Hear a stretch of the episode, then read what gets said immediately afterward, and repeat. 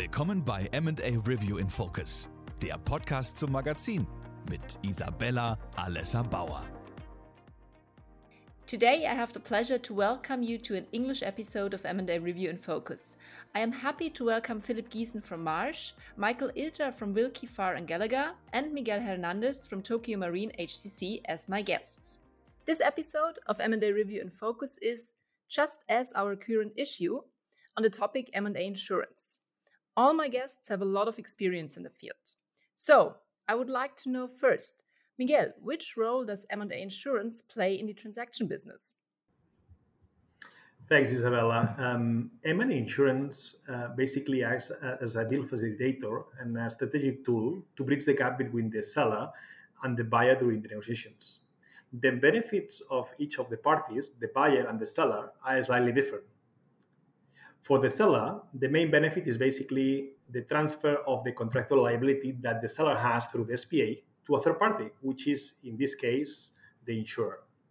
This type of insurance also protects the passive seller. For instance, it is useful um, is a useful tool for institutional investors not involved in the day-to-day of the business and not in a position to give the reps and guarantees under the SPA. It also provides a clean exit for the seller uh, and obviously helps avoiding the use of the escrow, freeing up 10, 15, 20% of the deal value, which will otherwise be held in a escrow account. Finally, M&A insurance can enhance the, the sale price as well, as there is a correlation between the scope of the reps and guarantees that the seller gives and the price that the buyer pays. On the other hand, when we flip to the buyer side, one of the most obvious benefits of the OI insurance is securing the credit risk of the warrantors. So this was, for instance, in a scenario where there is a family group or important, an important number of individuals selling. Or the buyer can also gain this certainty in a situation where the seller is, a, is in a financial distress situation, for instance. In addition, this insurance solution may increase the limit and the duration of the warranty recourse.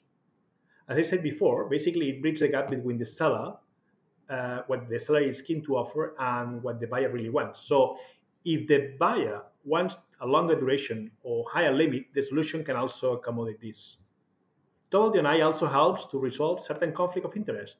So, for instance, in the case of a management buyout transaction, the last thing you want to be facing is a tricky situation where the management warrantors are sued uh, because of the breach of the warranty. Therefore, having a third party assuming that liability will obviously be a better scenario. In an auction process, for instance, it enhances the attractiveness of the buyer in the bidding process, as it can offer the seller a clean exit. Finally, M&A insurance also gives jurisdictional comfort, as it may provide recourse against the insurer person to a comfortable governing law and courts under the policy. Thank you so much. That was already a lot of information. Still, I would like to ask Philip, is there anything to add from your side?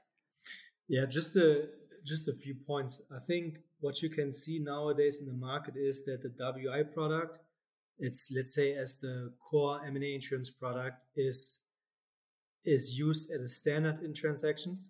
You know, like 10 years ago when I saw my first policy, it was more of a let's say exotic thing to do. And nowadays it's pretty much standard. And the every every party, may it be the advisor or the buyer or the seller, got more sophisticated in the approach when using it, when doing underwriting, um, when using it strategic, uh, strategically, let's say, to get a broader loss um, while still being smooth in negotiations on the buy side, for example. Um, what we also see nowadays is that the product given it's the usage became that much widespread, is also used in carve-out situations more and more. Um, we had uh, numerous joint venture situation where we used it, um, and also distressed M&A. Yeah, and another field um, which is also based on this broad WI usage is contingent risk. You know, the parties got so used to thinking about um, allocating risks outside of the seller sphere or the buyer sphere, i.e., the insurance insurer sphere, that they think about when it comes to specific risks more and more to use insurance. Yeah? And this is sort of currently the the forefront of what we're seeing in terms of environmental litigation buyout, uh, tax, IP risks. Mm-hmm. Thank you. Um, Michael, in um, addition to that, um, from your perspective, how has the relevance of M&A insurers developed in the last years? I mean, that that boils back a little bit to what what um, Philip already told us. So I would say ten years ago, um, you literally didn't see any insurance solutions in in the German market, and I think that changed approximately seven or eight years ago. And first of all, um, the product got used in in secondary, tertiary um, um, private equity transactions where the seller wants to have obviously a clean exit and there the, pro- the product is, is a perfect solution because you will not end up with having escrows or holdbacks or, or stuff like that. So seller can distribute its money to, to its lps um, because the, the um, insurance picks up the risk of, of warranty or, or tax indemnity claims um, if it comes to corporate transactions i think i would say nowadays is probably a little bit more about 50% where, where corporates in their strategic transactions use W and I insurance. Also, seven, eight years ago, I think most um, more strategic side said, I mean, I'm not used to the product or uh, I don't I don't need it because I, I have a rather organ a good organization. I know my my assets which I'm disposing of. And so in the end, I don't need to to pay for something um, which I have under my control, but also that um, yeah, that view shifted. And I would say it's in, in more than 50% of transactions today, uh, WNI is, is used and uh, with, with, yeah, still increasing um, percentages of, of the transactions. Um, as it, if it comes to carve-out transactions, um, as Philip also um, slightly highlighted, so a couple of years ago, no, nobody would ever thought um, about trying to insure a carve transaction because it's way more complex than a than a normal um, disposal of a of a of a single GmbH or of a group which is um, run in separate uh, separated entities. And also this has changed. I mean, um, we've seen quite a lot of, of large carve outs in in the last um, year, and every in every auction process, the seller said, "I mean, this is this is W and I um, transaction take it or leave it. It's not a non-negotiable. And so, to, I mean, in the end, um, today you cannot do uh, M&A transactions without um, knowledge in in how to ensure it.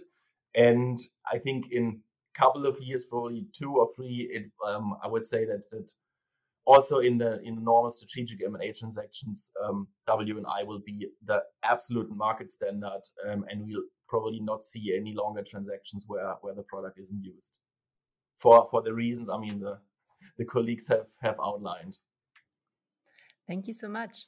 Um, yeah, the relevance um, increases, and as I said in the beginning, we are also addressing that, and we are having a M&A insurance issue in the current M&A review. We are also doing an event on that topic, which will be in Munich and take place at the end of June. Philip, maybe you can tell our listeners um, what people must expect from a magazine and also the event concerning that topic. Yeah, many thanks. I think the event will um, highlight the actual market environment and the trends, and you know, um, give insights to that. Um, but it also will be a good possibility of the market participants to enter into a um, discussion. Um, for example, the underwriters and the lawyers that actually advise their clients on buying insurance. Yeah, and they don't, you know, usually uh, see each other too much. Uh, only speaking on the, you know, on the phone over the, you know, on the policy or underwriting call. Um, but here it's their opportunity to meet and to exchange and they could to get to know each other, which in my view really helps uh, to build up trust and and basically to end up with a better product with more cop with, with more coverage. Yeah? It's also good for us uh, as as the broker um, to um, to also um, get in touch with all market participants because um, we are taking basically the intermediate part uh, between uh, the the users and advisors of the users, i.e., the law firms and the insurance the insurers to basically also uh, get a sense of what is happening in the market not to take too much um, right now, but still, um, I want to ask Miguel of a brief insight of the current market situation that might also be um, the topic in our event on the end of June. Sure.